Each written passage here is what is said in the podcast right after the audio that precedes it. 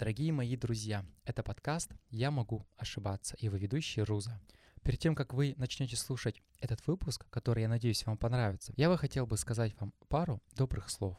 Совсем скоро Новый год, и мне хочется вам пожелать всем огромной-огромной любви и большого человеческого счастья. Я верю, что все будет хорошо. Удачи вам и цените это мгновение. Пока. Подключение к Zoom. Нажмите Call на планшете. В строке Search or Dial введите номер встречи собака Zoom для встречи без пароля. Ой, как я хочу быть дикторкой. Недавно вспоминала, как ты напился, когда мы были в ресторане этом заброшенном и танцевали. Или нет, или это не там было. Где-то, помню, короче, ты сильно напился и очень как-то... А, да, там, там, сто процентов. И ты пытался танцевать, но у тебя ничего не получалось, и ты просто прыгал.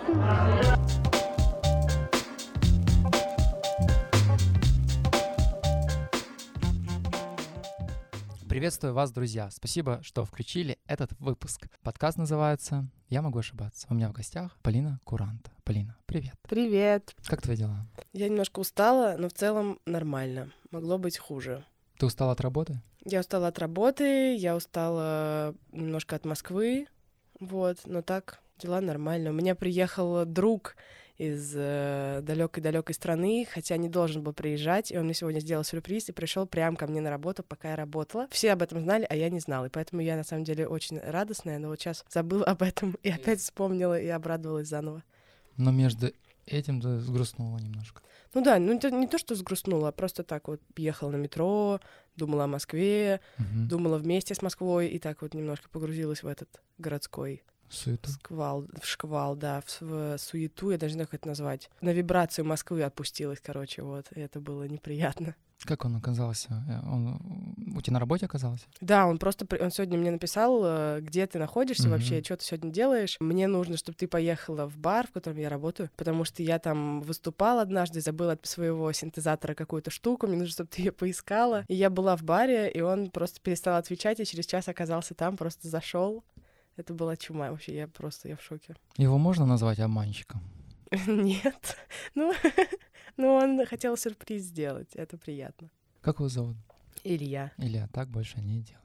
Таран-тан-там. Это была бесплатная подводка, потому что у меня нет денег, чтобы ее купить. И возвращаясь обратно к нашей встрече, мы поднимались, по-моему, или мы уже поднялись, ты сказала, что тебя работа твоя достала. Слушай, да, она не то, что меня достала, я просто нахожусь в шоке от нее, и я даже не могу ее нормально оценить. То есть я не понимаю, она всегда будет такой страшной и непонятной или нет. И потому что я, приш- я работаю только три недели. Я долгое время вообще не могла никакой работы найти. Можно нашла эту. предисловие, прости, что перебиваю, Да. перед тем, как ты вот продолжишь? О твоей работе я узнал в Инстаграме. Ты написала в сторис, что ура, что, ну, что-то в этом духе. Я устроилась на работу контент-менеджером, что-то Ивент-менеджер. ивент-менеджером, да, в этот, в, в ровесник. Да. Если я не ошибаюсь, ты долго искала работу, которая тебе бы понравилась, правильно? И вот тут вот вроде казалось бы, ты ее нашла. Прошло три недели. Полина сидит напротив меня. Прошло три недели, я не могу, мне очень страшно влиться в коллектив, но я понимаю, что так, скорее всего, бывает везде. Я пытаюсь вспомнить свои моменты там в школе, когда я перешла в другую школу или на прошлой работе. Вот. э, Мне очень много сейчас работы. Я пытаюсь тоже как-то это оправдать тем, что декабрь и в любой компании в декабре полный завал и вообще кошмар. Но если не если убрать все но, то мне трудно влиться в коллектив, и у меня очень много работы. И я отвыкла от этого, банально. И я очень устала, я не понимаю, я очень много лажаю, потому что я разучилась немножко и в команде работать, я фрилансером долго была, и ставить себе задачи, и самой следить за собой, потому что я, когда ты фрилансер, ты работаешь там когда захочешь, да. У меня вообще была работа, я три часа в день работала. Но не знаю, мне трудно. Я думаю в том, что, возможно, я очень много извиняюсь. Но в плане так мерзко, знаешь, когда люди такие, они лажают, и вместо того, чтобы признать как-то свою ошибку нормально, они такие, ой, блин, простите, пожалуйста, извините, я там не хотела, я вот это вот так я делаю, потому что у меня я очень завишу от общественного мнения. Ну, Не знаю, может быть, поэтому. Плюс у меня еще комплекс по поводу внешнего вида, и мне кажется, по внешнему виду я им тоже как-то не нравлюсь. Вот. Ты же понимаешь, что от того, что ты много извиняешься, ты только хуже делаешь. Я думаю, что да, да. Я общаюсь об этом с терапевтом, что в некоторых моментах можно не извиняться, а можно просто как-то сказать, все, я там, я переделаю, там, сделаю нормально. Наверное, да, наверное, какое-то мое немножко слабо, ну, как-то слабохарактерность такая, которая проявляется, потому что я пытаюсь понравиться им. Наверное, вот это вот могло бы им не понравиться, да. Ну, тебе так комфортно? Нет, мне так вообще не комфортно, потому что я сама чувствую, что, ну, типа, чем больше ты себя ведешь как какой-то мелкий человек, тем больше так к тебе будут относиться. А я занимаю, ну, типа руководящую должность, такую около. Я никем не руковожу, но я один из людей, который как бы принимает решения и, руководит э, процессом именно ивентов. И мне нужно соответствующе себя вести, наверное. Это, Это не значит, что всех посылать там. Ну, давай представим идеального руководителя, как он должен себя вести, какие софт-скиллы у него должны быть. Э, идеальный руководитель, который там признает свои ошибки, который вообще, я люблю горизонтальную систему в целом, бирюзовую, который общается с какими-то подчиненными, если они у него есть, э, на равных. Для меня это идеальный руководитель. У меня такой был в жизни, такая руководительница. Вот. И поэтому, да, я к этому стремлюсь, но у меня нет все равно подчинен... подчинения никого. Мы все коллеги, но я просто себя занижаю. Вот, поэтому мне нужно выйти хотя бы на уровень с ними, вот, чтобы вести себя как-то нормально. А как ты думаешь, что можно, что нужно даже скорее сделать для того, чтобы прийти к этому? Я не знаю, честно, я не представляю. Ну, вот немножко по маленьким шажочкам что-то менять. Например, вот это вот одна вещь, да, что я вот постоянно извиняюсь, ее я точно должна изменить. Это, это я уже знаю хотя бы. Вот. Плюс, э, наверное, перестать так сильно нервничать, потому что я ужасно нервничаю, я очень сильно тревожусь, и из-за этого я не могу... Мне снится работа уже. Спустя три недели, прошло всего три недели, мне уже снится работа. Влюбилась, значит. А, вот. В работу? Да. Ты смотрела фильм, который называется, я не помню, рассказывала тебе или нет. Фильм называется «Шпионский мост», основан на реальных событиях. И ты смотрела его? Да, я обожаю Тома Хэнкса. Вот Том Хэнкс, он был этим, а, не судья, а есть еще адвокат. Да. Он адвокат, он приходит к своему а, этому осужденному, которого он защищает, советскому шпиону. Это было в Америке. Поймали советского шпиона и хотели посадить его на всю жизнь. Вот, собственно, Том Хэнкс заходит к нему в его этот лазарет, как это в тюрьме называется, в камеру. В камеру заходит и говорит ему, вот озвучивает то, что его сейчас посадят на всю жизнь, что он больше никогда никого не увидит, он будет в тюрьме сидеть в Америке. И тот вот советский шпион на него смотрит и говорит, понятно. Том Хэнкс смотрит, ну, раскрыв глаза и говорит, вы не испугались, вас это не пугает. Он говорит, а это поможет? И он вот на протяжении всего этого фильма периодически говорит ему эти слова, а это поможет? Когда тот ему спрашивает, почему вы не волнуетесь. Uh-huh. И вот эта мысль мне вот закралась вот тогда в голову до сих пор. И когда я чувствую, что я очень начинаю где-то волноваться, я задаю себе этот вопрос. Он достаточно простой. А это мне сейчас поможет? Возможно, не сразу, но в какой-то степени я постепенно начал эти слова воспринимать всерьез. Я понял, что, возможно, что в этом случае мне не стоит волноваться. Бывает такое, что э, волнения порой нам помогают защищают, оберегают нас, но не всегда. Иногда они нас ведут по ложному пути. Может быть такое, что в ровеснике ты порой... Слушай, скорее всего, да. Скорее всего, так и есть, потому что я вообще никогда не задаю себе этот вопрос. Я просто переживаю, я просто нервничаю ужасно, до трясущихся рук вообще и до там каких-то... У меня появилось такое, что я постоянно дышу, что я вот так вот делаю. То есть я прям, у меня такая тяжесть все время в груди, и я постоянно пытаюсь ее выдохнуть. И вот это происходит, когда я больше всего нервничаю. У меня проходило это на время, пока я искала работу, и там начала, я пошла в терапию, э, пошла к психиатру, начала пить таблетки, вот, и у меня прошло это на какое-то время, буквально на месяц, а потом, когда я пришла на работу, у меня это снова началось, и я там уже даже увеличила себе дозу нейролептиков, но все равно мне это не помогает, вот. Но вот последнюю неделю я как-то меньше стала нервничать, потому что подумала, что, ну не знаю, подумала, что это, я сама как-то вот подумала, что это лишнее просто. Но то, что мне это вот, вот этот вопрос я себе никогда не задавала. А с какими проблемами ты на работе сталкиваешься? Можешь какие-то вспомнить? Слушай, прям с проблемами не сталкиваюсь. Это просто, мне кажется, это просто сам факт того, что у меня есть работа, которая которой очень много, которой очень много прям сразу, и что это как, ну, это отличается от моих прошлых мест работы сильно. Там в первом меня как лялечку воспитали от ассистента, меня вырастили, там мной все время руководили, меня вели к тому, чтобы я стала проектным менеджером. Мне там давали сначала полегче проектики, потом побольше. Ну, то есть мне прям там холили-лелеяли, вот, и учили всему. На второй работе там ничему не надо было учиться, я все умела, а сейчас э, я ничего не умею. Меня такое чувство. Мне сразу дают все сразу, и я, мне, мне все, короче, да, и я ничего не понимаю. Вот такие. Это не проблема, это просто, может быть, я проблема. Ну, то есть я не понимаю, что не так, прям вот четко. Я не могу этого понять. Мне просто все время страшно, и я боюсь, я боюсь облажаться, я боюсь там еще чего-то. Но борюсь с этим сильно, борюсь упорно, чтобы там понимать, хочу понять, что лажать это нормально, что человек лажает всю жизнь, и это окей. Вот. Но да, не знаю, какая прям проблема. Проблемы как таковой-то нет на самом деле. Ты принимаешь себя такой, какая то есть? Нет, вообще, конечно, нет. Но сейчас начинаю тоже. У меня прогресс в психотерапии спустя два года. Хорошо. В чем он проявляется? В том, что у меня расстройство пищевого поведения, и вот последний, я вышла в ремиссию сейчас, и у меня в последнее время вообще не возникает мысли о том, что я некрасивая, там, или о том, что какая, блин, жопа, надо срочно худеть. Меня вообще нет этих мыслей, и я это поняла сегодня утром, что я уже где-то две недели вообще об этом не думала. И я очень обрадовалась. Это первый прогресс. Второй прогресс — это что я поняла, что человек, которого я долго-долго любила, что я... Есть вероятность, что я любила идею того, что я его люблю. Вот.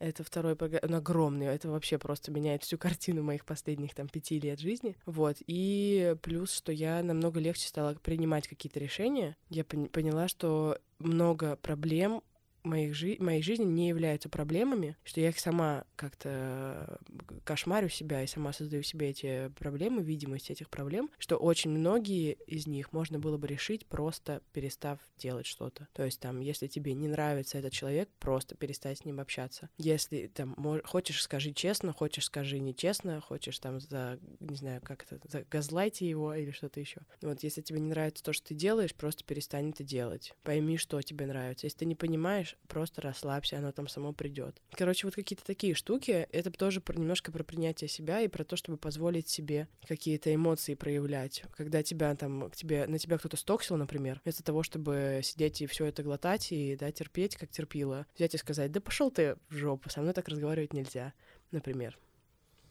Хорошо, а давай а, вернемся к первому пункту про красоту. Что для тебя красота? Ты сказала, что я перестала считать себя некрасивой. Когда так мне человек говорит, я понимаю, что это сравнительное поведение, когда человек себя с кем-то сравнивает. Если он говорит, что я некрасивый, значит кто-то красивый. Такая модель поведения у нас у всех почти идет из детства, потому что нас воспитывают таким образом, что мы все состязуем. Знаешь, вот ты приходишь в детский садик, в школу, пять это хорошо, один это плохо. Ты говоришь, я некрасивый, а кто-то так. Что для тебя красота? Эм, для меня ну, это, короче, это очень странная штука, я тоже не до конца ее разобрала, но, например, когда я вижу толстую женщину, я не считаю, что она некрасивая. Ну, то есть, у меня редко бывает такое, что мне скажут, что человек некрасивый прям. И, то есть, я прям считаю, ну, там, я вижу какую-нибудь, там, прям женщину, там, даже больше меня, например, и я думаю, она красивая. И у меня вообще не возникает такой мысли, что, типа, ой, какая она толстая, ей бы похудеть. У меня никогда этого нет. Но при этом для себя я считаю, что я некрасивая именно потому, что я там крупнее, чем остальные, и что красота — это худоба. Наверное, потому что там всю жизнь мальчикам нрав... нравились те, кто худее меня. И mm-hmm. я как бы к этому привыкла, и, и дальше нахожу этому подтверждение в жизни, потому что мои там подружки худые, у них там есть отношения, у меня нет отношений. Я сразу такая, ага, это все потому, что у меня штаны там больше на несколько размеров. Если тебя правильно услышал, ты подтвердил этот факт тем, что парни за тебя решили, что вот это красиво, а это некрасиво. Если девушка условно толстая, она некрасивая, а девушка худая, она красивая. Ну, типа того, мне этого не говорили, мне в детстве там пару раз говорили, конечно, это парни. Но ты же говоришь, что я это подтвердила за счет того, что парни вот выбирают худеньких. Они выбирают, да, то есть мне не говорили а ты как считаешь напрямую. Сама? В смысле, что считаю? Ну, ну против тебя толстенькая другим... и худенькая, кто из них красивый, а кто нет? Э, это, ну, не, непонятно, то есть все красивые. Короче, у меня на самом деле такое отношение к красоте, что я вот помню, я могу пример привести. Я помню на первом курсе э, я начала знакомиться со своими однокурсниками и одногруппниками. И у меня в группе был парень, который мне... Э, он, мы стали с ним разговаривать, и я поняла, что он ЛГБТ-активист, при этом он э, там стрейт ЛГБТ-активист, и что он... Э, что такое стрейт? Стрейт, ну, в смысле, гетеросексуальный. Очень хочется быть этим, как называется, после двухтысячных, эти, быть в курсе тиктокерства и всего. Зумеры? Зумер, выучивая да. слова, стрейт. Ну, это по-английски я просто сказала. Mm-hmm. Ну, то есть он э, гетера парень, который при этом ЛГБТ-активист. Мне он показался фантастическим фантастически красивым. То есть не в плане там каком-то романтическом, а просто я смотрю, и у меня идет процесс мыслительный, да, что, блин, какой прикольный чувак, такой симпатичный и все такое. Его... То есть это просто, то есть я не застряла на этом внимание. А потом оказалось, что он пошутил и начал э, жестко принижать ЛГБТ-сообщество, и потом начал почему-то следом шутить сразу расистские шутки. И я стою, и я, у меня в глазах, я просто понимаю, как у меня, он становится для меня уродом, просто невероятным. И я, я прям стала видеть все его недостатки, не только те, которые у него в менталке, да, происходят, э, а... Внешне. А внешние тоже. И я вот тогда поняла, что когда бывает человек открывает рот, и я понимаю, что он урод. Мгм. Что он урод вот просто потому что. И не, не да, да, внешним он может быть каким угодно. Вот. И я так считаю про других людей, но я не могу это применить на себе. То есть я не могу признать какие-то свои там хорошие качества и считать себя за счет этого красивой. Потому что это реально то, что важно, это там, ну, это истина прописная, это даже не пафос какой-то. Какая? Что то, что внутри тебя в 10 тысяч раз важнее, и только поэтому тебя ценят, тем то, что снаружи. Вот как раз-таки про это мне хотелось добавить. Как ты считаешь, если человек уверен в себе, остальные будут в нем это видеть, чувствовать? Да, я так делаю. быть, fake it till you make it. Не, фейк это ты когда смотришь какую-то любимую программу или вообще на Ютубе что-то или кого-то слушаешь, ты чувствуешь, когда пахнет неуверенностью, даже не видя этого человека, по, по говору, по разговору, чувствуется какой-то фальш. Можно прикидываться сколько угодно, но рано или поздно это выходит наружу, как Ну да. весной, знаешь, все говно, которое зимой вот э, закапывается сейчас, оно все равно рано или поздно всплывает. Ты не можешь быть всегда уверен в себе не по-настоящему. Тебя, ты сам себя рано или поздно на этом поймаешь. Поэтому я в своей жизни замечал некоторые такие важные вещи в людях. Он может и не говорить о том, что он красивый, но когда у меня просто одноклассница была, была, е- Есть. есть, да. Суть в чем? Она от природы, у нее была какая-то болезнь, она была очень полная. И над ней все издевались. Но я до сих пор помню ее уверенность в себе. Все шутки проходили мимо нее. Она настолько была сильной, я ее не видел лет 10 уже, но я помню ее этот образ. От нее веяло вот этой силы. Она, ей было вообще насрать на то, кто что говорит. Она делала то, как считала нужным для себя. И в какой-то момент эти все шутки просто ушли на нет, потому что люди уже не понимали, за что зацепиться. Она была в кольчуге, я не знаю, в броне. И это настоящая уверенность. Когда ты в себе уверен, ты для всех окружающих становишься красивым, понимаешь? Ну да, но не всем так повезло, как Наташа, к сожалению. Кто-то, у кого-то... А это не везение. Это, да, все понятно, нарабатываемый но навык. Может, детства да, не- родители могут, от родителей-то можно перенять. Но если тебе родители этого не дали, это не означает, что нужно быть а, условно говном. Если ты хочешь быть не говном, и ты себя уважаешь, у тебя есть принципы, у тебя есть намерение себя поменять, и ты понимаешь, что ты многого стоишь для себя в первую очередь, ты начнешь над собой работать. Вот на самом деле все именно в намерении. То есть если ты уверена, что у тебя получится, у тебя точно это получится. Поэтому тут дело не в окружении. И я уверен, что ты это знаешь. А люди, они всегда будут считать э, так, как они видят это. ну, ЛГБТ, там, пидоры, что только люди не говорят. Это не означает, что они имеют на это право, но они так будут говорить. Поэтому в первую очередь я себе задаю вопрос, когда кто-то говорит, там, знаешь, что-то, то, что мне не нравится, или, допустим, он не, ожидал, не оправдал моих ожиданий, я себя спрашиваю, а при чем здесь я? Как бы, какое это имеет ко мне отношение? Я отдельная личность. Вот и все. Что бы он там ни сделал, это его право. Он имеет на это полное право, потому что это его жизнь. Хочет он мне изменить, пожалуйста, это его право. Я не могу ему это запретить. Или считать меня там худым или толстым, или очень красивым. Ну вот я начала это только сейчас признавать, спустя много-много лет похудения, я поняла, что, во-первых, не всегда нужно быть там в своей лучшей форме, не всегда это обязательно. Можно пару лет пробыть не в какой-то там супер форме и не заниматься спортом. А какая для тебя суперформа? Ну, я помню, просто у меня была такая суперформа, когда я максимально раскачалась, и у меня было там очень мало содержания жира в организме. Ну, не прям очень мало, в смысле, я вс- всегда была крупной. Вот, но именно для меня оно было прям супер. Я, была, я чувствовала себя сильной, я, чувств, я там круто просыпалась, я много бегала и отлично питалась, то есть я себя не ограничивала вообще, я могла там конфет поесть, я могла... Но в, в целом у меня было сбалансированное питание, там было очень много овощей и мяса, и там курицы, и рыбы, и все было такое здоровое и крутое. И чипсы могла иногда съесть, и пивка попить, и, в общем, все было супер. Вот, я поэтому скучала очень долго. И мне вот пару лет последних, мне прям было тяжело, что я ушла из этой формы, и я пыталась ее вернуть, и спустя два года, когда вес не сдвинулся буквально просто ни на грамм, я, я подумала, да пошло все в жопу, я просто устала, я просто больше не хочу. Вот так я сейчас выгляжу, мне норм, со мной нет такого, что со мной после того, как я прибавила там эти 5 килограммов, перестали общаться люди, они от меня отвернулись. Такого, конечно же, нет. И я подумала, ну и что тогда? Я парюсь. Вот. Как-нибудь а, однажды, может быть, эта форма вернется, а может быть и нет. А если перестанут общаться, что ты сделаешь? В жопу пошлю. Ну, Если из-за этого, то реально в жопу пошлю. А с парнями почему ты решила, что они выбирают других только из-за формы? Может ли это быть неким оправданием? Может быть, да, скорее всего. скорее всего, да. Ну, типа, однажды я просто так вот решила, и все. И каждый раз, когда там я в кого-то влюбляюсь, для меня, это сразу, я думаю, ну, мне ничего не светит определенно, потому что я толще, чем там 90% моих каких-нибудь красивых подружек. Вот. И потом, наверное, парни это чувствуют, когда Сто ты процентов. ставишь Вот крест. что ты говоришь, они вот так и думают. Ну вот, короче, вот так как-то получилось. Не знаю. Мгм. Ну и А- плюс мне, на самом деле, мне кажется, мне страшно заводить в целом какие-то отношения. Там же нужно быть честным, искренним. Не обязательно, если ты не хочешь этого. Зачем? По каким-то канонам идти. Придумай свой паттерн, который тебе будет комфортным. Это как знаешь, в одном выпуске я смотрел, эта девушка, он называется «Выяви абьюзера».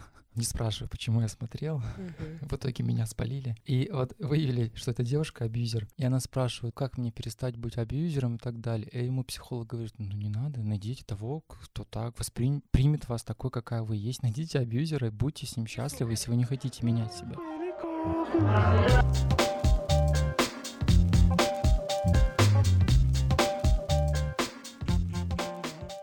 Следующий мой вопрос. Как у тебя дела с отношениями? Я с ними дел не вожу. В смысле, с отношениями. Есть ли они у меня?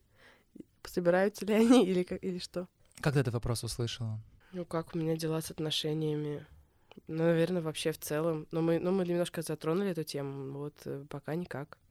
Э, Одни недоотношения закончились, другие не успели начаться. Ты говорила просто про отношения, скорее всего, они были не завершены, раз ты пять лет не понимала, любишь ты его или нет. И вот тоже недавно узнала об этом. Да. Сколько свершений-то, оказывается, Да совсем вообще, недавно. нет, слушай, я знала всегда, что я люблю этого человека. Там человек не знал, любит он меня или нет. И довольно так непри- неприкольно себя вел со мной. Давал мне ложные надежды постоянно. И это было ужасно. Никому, кто это слушает, никогда не давайте человеку ложных надежд. Пожалуйста, если вы человека не любите, если он вам не нравится, уходите. Пожалуйста, будьте говном. Вот А что вот. делать вот тем, кому дают эти ложные надежды в этой ситуации? тоже уходите, наверное. Не знаю, не могу сказать, потому что иногда эти ложные надежды могут к чему-то привести, хотя это не здоровая хрень, но она может когда-то стать здоровой. Но самому нельзя давать никогда ложные надежды. Если вам дают... Ну, лучше, конечно, да, конечно, надо уходить, потому что если человек вами дорожит, то он вас вернет, наверное. О, боже, это ужасно. Ужасно. Закрытый гештальт еще. Он только начал закрываться. Что ужасно? Ну, вообще, такие отношения, они не, не хорошие, когда оба человека немножко друг друга мучают и не понимают, э, что между ними происходит, и один принимает эту надежду а и позволяет себе эту надежду давать, а другой дает эту надежду. Это вот эти созависимые, мерзкие отношения, которые не приносят никому радости в моменте. Только потом воспоминания, только хорошее запоминается, и ты думаешь, а, как было здорово. Иногда мозг даже придумывает хорошие воспоминания, которых и, могло и не быть. Я надеюсь, что тогда я надеюсь, что все, что хорошее у меня в голове сейчас есть об этом человеке, оно придумано. Пожалуйста. Ты забыл этого человека? Нет. Нет, это такое, это была такая первая, первая сильная, сильная любовь.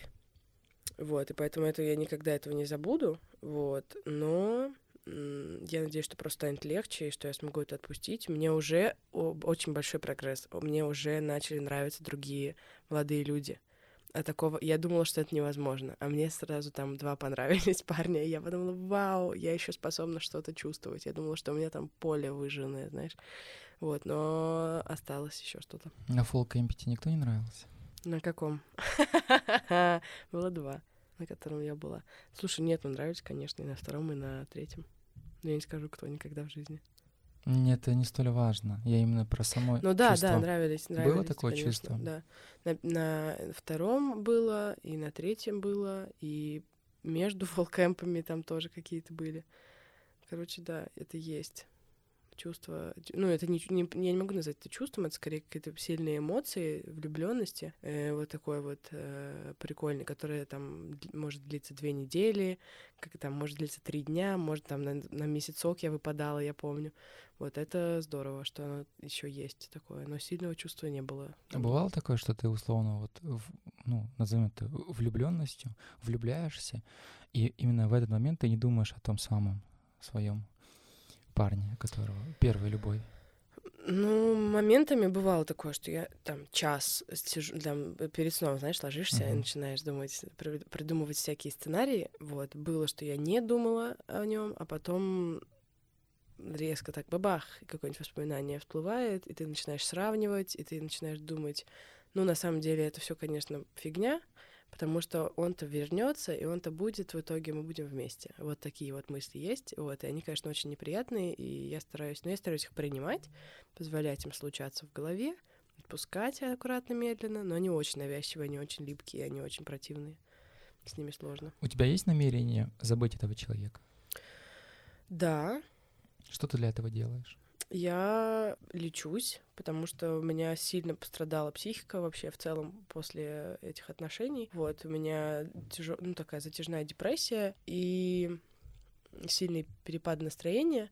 Я пошла к психиатру и к психотерапевту, и мы общими усилиями меня лечим, чтобы э, там вернуть меня на какое-то в какое-то нормальное состояние, чтобы уже там да из состояния ресурса уже психотерапию накладывать и лечить это мое такое созависимое вот это вот отношение к этому человеку. Вот, вот это я, этим я занимаюсь. Плюс я стараюсь как-то занимать свое время, я стараюсь побольше читать, побольше получать каких-то впечатлений, чтобы вытеснять немножко вообще, чтобы голову заполнять чем-то еще, помимо э, мысли об этом человеке, как он меня за ручку там держал и все такое. Вот. Вы давно общались? В сентябре последний раз. Я его заблокировала и все. Зачем? Слушай, потому что я пыталась много раз сделать так, что, ну, как бы,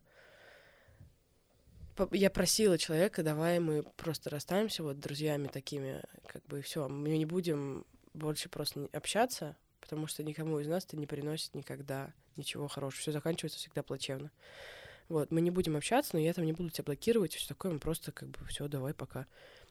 Рассчитывая на адекватность человека. И он говорил, да, давай, а потом э, возобновлял общение, мог там и по пьяни это сделать, и не по пьяни, и, и в трезвую, и, короче. А ты ему отвечала? Да, я не могла себя пересилить. И это тоже еще одна из причин, по которым я заблокировала, чтобы не допускать даже с его стороны даже попытки какой-то чтобы у меня не было шанса ответить, потому что у меня не получалось прям, ну вот, игнорировать это все и не отвечать, и просто как бы забыть. Хотя я была противницей долгое время того, чтобы блокировать, потому что у меня есть такая теория, что когда ты блокируешь человека, ты его не забываешь, потому что тебе не все равно. И то есть ты знаешь, что у тебя в, блоки... в блокировке висит вот этот человек. Ну вот, но это миф, как для меня, как оказалось, потому что я его заблокировала, и у меня бывают моменты, что я абсолютно об этом забываю, и я не помню, и кто там у меня заблокированных, мне вообще все равно. Поэтому это в какой-то степени работает глаз долой, из сердца вон, прям совсем.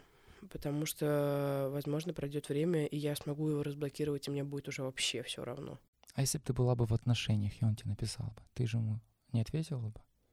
Ну или сказала бы как-то корректно, э, слушая Нет, не друг. ответила бы, не ответила бы вообще ни при каких обстоятельствах, потому что я... Ты говорил про то, что придумай свой паттерн. Для меня паттерн единственно верный — это быть в отношениях по любви.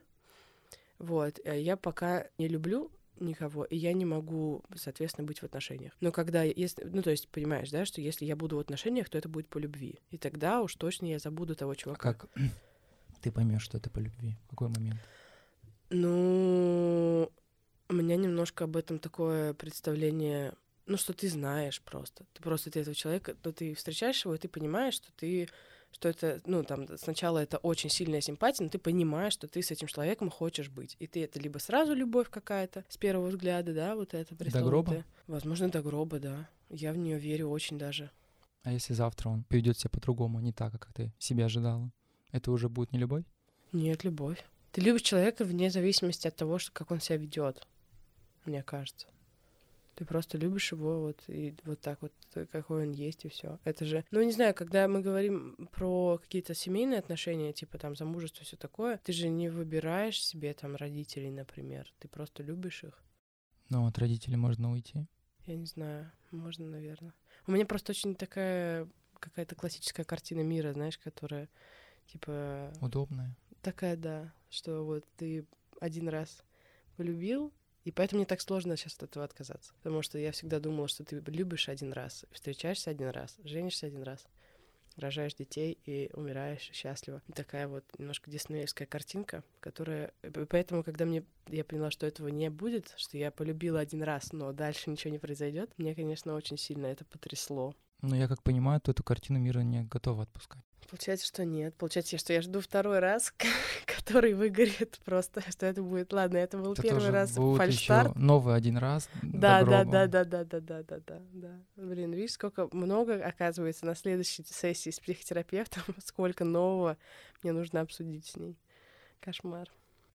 Нет, наверное, кому-то так комфортно жить. Я часто такое вижу, особенно с новым моим окружением, что люди вот э, есть такая форма выстроенная. Один раз женился, один раз э, там помолился э, в этом, когда поженился. И вот все вот один раз с одним человеком. Если посмотреть глобально, это круто. Конечно, хочется, чтобы вот так вот было. Это был бы тогда какой-то абсолют во всем. Жизнь это, знаешь, это как процессы. Жизни не бывает так, как мы хотим. Жизнь, она не выстроена каким-то определенным образом. У нее нету какого-то четкого шаблона. Вот, чтобы был один человек, одна жизнь и все. Жизнь не будет делать так, как я хочу. Вот у меня есть какие-то цели на жизнь, у меня есть какие-то ожидания, но у жизни этого нету, понимаешь? Это я понимаю, но любовь, я все равно считаю, что, ну, как бы, это, это непредсказуемая вещь, которая, это какая-то огромная сила, которая вот она тебя выбирает, да, и, и с тобой случается эта любовь. И у меня как раз произошло так, что, ну, как бы, эта любовь, она немножко меня обманула, что я себе вот так загадала, оно так и случилось, потому что я прям, ну, это была, это была, ну, фантастическая любовь. я Так любила этого человека ужасно. Разблокируй его. Нет, потому что этот человек мучил меня, и он... Подожди, ну это же любовь. Так прими его таким, какой он есть. Я его принимала совершенно таким, какой он есть. Он меня не принимал и не хотел меня принимать совершенно. Я же не могу, мы же не можем многоженством заниматься. Ну, у нас это запрещено, но и он бы никогда меня замуж не позвал. Дело не в этом. Дело в том, что как бы я тоже для себя пытаюсь это, и для себя тоже пытаюсь это объяснить, что мне, ну, оно, оно произошло, но вот часть, да, часть моего плана какого-то, она не случилась. И поэтому я немножко перестала понимать, а зачем оно все было а зачем там этот человек появился. Но я тоже сейчас говорю из той позиции, из которой я на самом деле уже вышла. То есть эта позиция меня как вот этой такой брошенки, знаешь, которая, у которой сломалось это все. Но я уже вышла из этой позиции. Я сейчас в другой позиции нахожусь. Я сейчас уже оборачиваюсь скорее на это все. И я просто пока еще не пришла в следующую позицию. Я нахожусь между. Я как раз на, то, на пути вот к новому чему-то, вообще к новой себе, улучшенной К немножко версии. многоженству. М, Да, э, я планирую такое. Пять Нет, я на пути к тому, чтобы перестать себя жалеть в этом плане и думать, что вот, я думала, что будет вечная любовь до гроба, а он такой негодяй. Вот, я как раз понимаю, что... Ну вот сейчас, например, есть там парень, который мне нравится, и я начала, у меня начались вот эти тревожные звоночки, что а как же я же не испытываю безумной любви? Боже мой, я же не хочу там разбиться А может в процессе прийти эта любовь? Вот, и я начинаю думать, что она может прийти. И что это даже не любовь скорее, а страсть такая вот эта бешеная, когда ты такой, боже мой, я этого человека обожаю, хочу его поглотить просто. Это, это вот не любовь. Это не любовь, это, наверное, страсть. Поскольку сейчас этого чувства такого вот, этой эмоции яркой-яркой, красной, ее нет. Все очень спокойно. Мне с человеком обалденно, мне с человеком круто проводить время, я хочу с ним проводить много времени, мне, я с ним могу себя вести так, как я хочу, мне никто не будет осуждать. И я думаю, ну блин, это как-то скучно. И я себя поймала на этом и подумала, Полина, это нормально, это просто вот это просто другие отношения. И им надо дать шанс. Это не значит, что теперь все отношения должны быть такими. Я ухожу, нет, не уходи, пожалуйста, я люблю тебя. Не будет такого везде всегда. Это было один раз, но может не быть второе, может и быть. Вот. Поэтому я уже немножко немножко начала осознавать реальность, вот, и это здорово. А ты их сравниваешь? А, Нет, то удивительно. Я их вообще не сравниваю, потому что мы знакомы были... Ну, короче, я познакомилась позже с ним, и можно было бы, да, сравнивать, но почему-то я не сравниваю их, я сравниваю какие-то ситуации скорее. То есть что вот именно в чувственном плане, вот как я тебе объяснила, что вот такого чувства нет, но при этом их как вот людей, чтобы типа этот вот этот вот симпатичнее был, или там вот этот Или вот у нас лучше. дети могли бы быть. Да, да, да, да, да. Нет, я такого вообще не, вообще не сравниваю. Я не знаю почему. Не могу себе объяснить этого, почему я не сравниваю именно людей, но прикольно. ну, не собираюсь этого делать. Вот. Какие у тебя планы вот с этим новым суженым? Слушай, планов я особо никаких не строю. Вы вместе не строили еще? Нет, нет, нет. не было э, каких-то открытых разговоров Нет, по поводу нет, ваших? нет, нет, нет, нет, нет, не было. Не определено пока статус. Это просто мне человек нравится. То есть А. э, я не знаю, нравлюсь ли я ему. Я не понимаю. И Ты как бы, и спрашивала мне у окей, нет. Не хочу. хочешь? А ты как думаешь? Ты ему нравишься? Не знаю. Все залыбалась. Не знаю. Хотела бы, чтобы ты ему нравилась? Да. Но не знаю. Ну я, ну, я не знаю. Я не знаю, я не знаю, я не знаю. Я не разговаривала, потому что мне как-то комфортно, ты знаешь. То есть мне хорошо, там, и пусть все идет своим чередом. Если да, то окей, если нет, то тоже окей. Чтобы у тебя было право возможности уйти, если что. Нет, меня бу- слушай, я все-таки не такая. Я все-таки, если мне что-то не нравится, то я уйду вообще э, точно. Если мне не нравится, я не буду, потому что э, Терпеть тоже- не будешь. Если терпеть я не буду в- именно в плане отношений, нет, потому что В там, бу- последних отношениях ты терпела?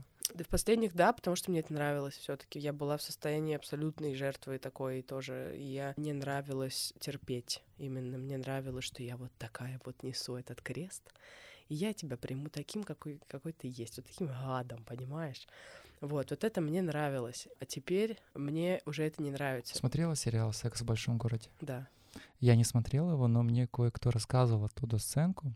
Там есть, я не знаю, как ее зовут, девушка, которая была влюблена в одного человека, и они долго, она долгое время за ним бегала, и в итоге он, по-моему, ушел к другой, и она нашла себе какого-то там сантехника, не знаю, что он, чем он там занимался, и вот а, он там у нее дома все делал, и как-то раз они вместе просыпаются, она понимает, что ей с ним скучно, он слишком идеальный, что ей, она от него в итоге ушла и бегала снова за этим. Мгм. Пом- был такой момент? Не помню вообще такого. Мне кажется, это Вот. какая-то второстепенная линия, может быть, не главный персонаж. Нет, это был главный персонаж. Это, по-моему, в конце, что ли, было. Э, Как ты думаешь, у тебя может быть такой? Просто ты сказала, что ты вот с этим парнем, и ты себе сама э, подлавливала на том, что вот, Полина, это может нормально, когда все. Да, не, конечно, может быть, если я не буду заниматься психи... с психиатром, ой, с психотерапевтом. Конечно, может быть. Потому что привычки вторая, привычка вторая натура. Когда ты был в такой привычке, что у тебя вот тебе что-то не нравится, ве- вернее, когда ты находишься в отношениях, в которых ты вот, да, бегаешь за человеком, например, а, и ты мучаешь себя, да, ты не можешь нормально жить, ты тебе постоянно, ты хочешь отношений, да, но ты ничего для этого не делаешь. Ты бегаешь за человеком, ты страдаешь по одному, ты не даешь себе выбора, ты не рассматриваешь вообще другие какие-то варианты, ты постоянно бегаешь, бегаешь, бегаешь, вот он один, вот я его буду любить всю жизнь, пусть он мне вообще ничего не дает, крошки мне кидает хлебные. Когда ты так делаешь, ты к этому привыкаешь. Ты привыкаешь к этому состоянию, и оно для тебя становится состоянием комфорта. Потому что ты спокойненько устроился, да, в этом бег- бе- беговстве, я не знаю, как это сказать. Короче, ты бегаешь, ты привык к этому. А когда тебе вдруг говорят, а может, ты пойдешь там на свидание сходишь, ты думаешь, блин, это на свидание сходить, это так страшно, это так сложно. Не, вот я буду здесь бегать, мне здесь отлично, я вот буду страдать, я к этому привык. Поэтому это может произойти, если ты не будешь это менять. Я спустя пять лет вот этих вот недоотношений поняла, что баста. Просто я поняла, что меня конкретно бесит, я поняла, что меня это бесит, я поняла, что мне так не нравится, что я хочу отношений. Если я хочу отношений, то там, я хочу что-то для этого делать, я хочу как-то меняться, я хочу понять, что мне нравится, что мне не нравится. И вот тогда, если я продолжу идти по этой прекрасной дороге, которая пока меня э, впечатляет и, и устраивает, то такого не произойдет.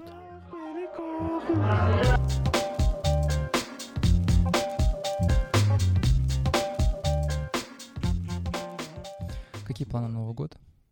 С родителями Новый год семейный праздник для меня. с семьей. У нас большая семья, буду с семьей праздновать. Как это проходит? Ой, мы собираемся либо в деревне у нас, либо мы снимаем какой-то дом большой. Там у нас было так, когда трубу прорвало в деревне, и мы не смогли поехать. Э, либо мы встречаемся в одной из квартир, там либо у нас, либо у тети. Мы собираемся, у нас огромный стол, мы ставим второй, представляем к этому огромному столу, расставляем, значит, у нас мама обожает моя вот эти все сервизы фантастические, фантастической красоты, она все это расставляет на очень красивую льняную скатерть, свечи. Ну, в общем, вот так вот это все выглядит. Приходит э, днем бабушки, приходит днем тетя, они начинают все жестко резать, жестко жарить. Вот, бабушка приносит, одна бабушка приносит, значит, какие-то заливную рыбу обязательно, пирог из грецких орехов семейного рецепта, какой-то дедушка приносит оливье, который он сам порезал, другая бабушка приносит килограммов 6 пирожков, я не шучу, это ну, такого количества пирожков и пирогов я не видела, я видела только в пекарне. А это один человек все приготовил. Вот. И мы до вечера, значит, пьем э, шампанское, все готовим, все там накрываем на стол. И вечером садимся, приходят уже дети все, приходят мужики все наши. Мы садимся за стол и пируем, празднуем, потом поем караоке ночью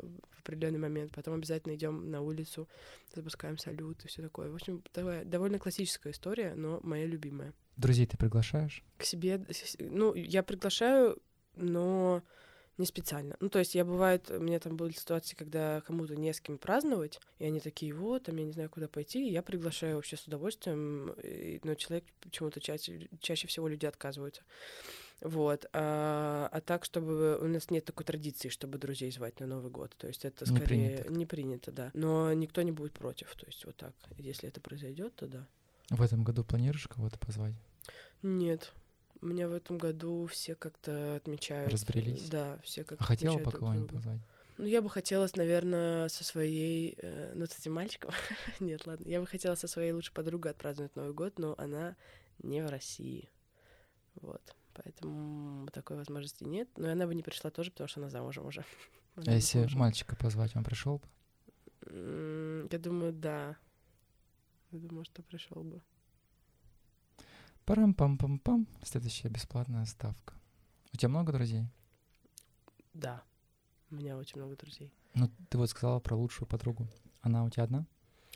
Э, я думаю, что нет, у меня их несколько прям самых ближайших, ближайших подруг. Как это определяется, эта вот граница, лучшая подруга и обычная подруга? В мозгах. То есть я не могу а это именно определить. в чем вот различие между ними? Какие-то больше секретов им доверено? Даже нет, у меня, кстати, я такая болтушка, у меня много секретов. Ну, то есть я никогда не чужие секреты не выдаю как-то вот мне вот с детства такое, что я прям, ну вот меня бить будешь, я не скажу чужой секрет. А свои разбалтываю вообще направо-налево. Вот, но мне как-то от этого не страшно, потому что ну, типа, если я это сказала, значит, я все беру за это ответственность на себя и как бы... Как думаешь, почему ты рассказываешь? Какое-то время мне казалось, что Какое-то время я сильно больше рассказывала, чем нужно, и у меня было потом экстравертное, э, интровертное похмелье, так называемое, когда я там с человеком первый раз вижусь, и я рассказываю ему всю свою подноготную, и потом на следующее утро думаю, твою мать, зачем я все это сказала? я поняла, что это для того, чтобы человека как бы, чтобы заполнить какие-то паузы в разговоре, да, рассказать все вообще совершенно. Вот. Э, я когда это поняла, я перестала это делать. Я стала там давать человеку самому высказаться и все такое, как-то нормально все происходило, и вовремя, когда нужно, я что-то там рассказывала, что нужно. Вот. Сейчас, ну, я так не делаю часто. Там бывает такие с детства тянутся такие штуки, но так я так не делаю больше. Ну и плюс секретов у меня нет, как, ну, таких особенных такого, чтобы я там прям, боже, только никому не говорите, или там, ой, только, пожалуйста, там, не, не, не публикуйте, не То есть у меня нет секретов моих. У меня в основном секреты очень многих людей, которые мне доверяют. Ты как э, кладезь. Я, да, я такой вообще колодец с секретами, это жуть. Ну, короче, да, нет, подружки не, не по секретам определяются, а по какому-то тоже вот ты чувствуешь, что этот человек, вот если ты у тебя что-нибудь случится, вот, вот этот человек, к которому ты обратишься. Мама, папа и потом вот этот человек. и он тебе поможет, или она тебе поможет сто процентов, или сделает так, чтобы тебе помочь, найдет того, кто тебе поможет. Вот у меня таких вот просто раз-два и обчелся. А есть еще очень хорошие друзья, которые там не всегда, но в 90% случаев поможет. Бывает иногда эти, как называется, когда ты стреляешь, Осе... Осечки. Осечки, бывают, да, да, осечки бывают. Это друзья уже. Это друзья, да. Есть еще знакомые, приятели, товарищи. Там э, вообще из этих не стреляем. Вот ты сказала про... Э, я спросил про друзей, потом ты начала подруги, подруги. У, у тебя есть парни, друзья? Да, но очень мало. У меня очень долго вообще не было парней друзей, потому что я вообще боялась парней в целом. И либо влюблялась во всех своих друзей, парней, которые мне появлялись, потому что парень проявляет ко мне внимание, я сразу думаю, о, так я ему нравлюсь, блин, так мы сейчас тут устроим вообще. И я влюблялась, а чувак такой, да нет, блин, просто дружим.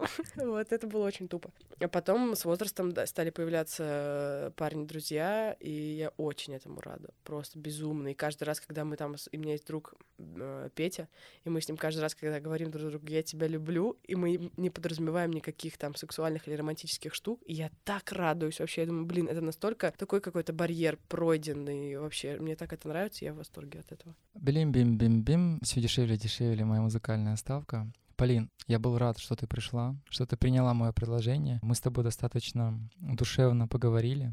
Если ты хочешь сейчас кому-то, как в программе «Жди меня», передать привет, у тебя есть сейчас такая возможность. Наверняка кто-то из твоих близких друзей, друзей и знакомых точно послушает и дойдет до этого момента, и тебе наверняка будет приятно что-то им сказать. Я хочу передать привет моей подруге Полине, которая ее мужу Артуру, которые сейчас э, живут в Тбилиси. Я их очень люблю и скучаю. За что ты Полину любишь? Просто за то, что она есть у меня в жизни, что она появилась и осталась в ней, что продолжает оставаться, и что мы строим вместе эти отношения, эту дружбу. За что она тебя любит, как ты думаешь? Я думаю, что за то же самое, еще за то, что я очень прикольная. Дорогие друзья, спасибо вам большое за то, что вы дослушали до этого момента. Я вам сердечно рад и благодарен. Пожалуйста, шерьте. Шерите это означает репостить. Делитесь, ставьте свои лайки и комментируйте. Всего вам хорошего. Пока. Пока. vous êtes en mouvement, quoi. J'aimerais pas que la France ralentisse trop, quoi. Donc c'est un peu. Par moments, je suis triste, mais, mais encore une fois, quand je vous vois, euh, je suis content.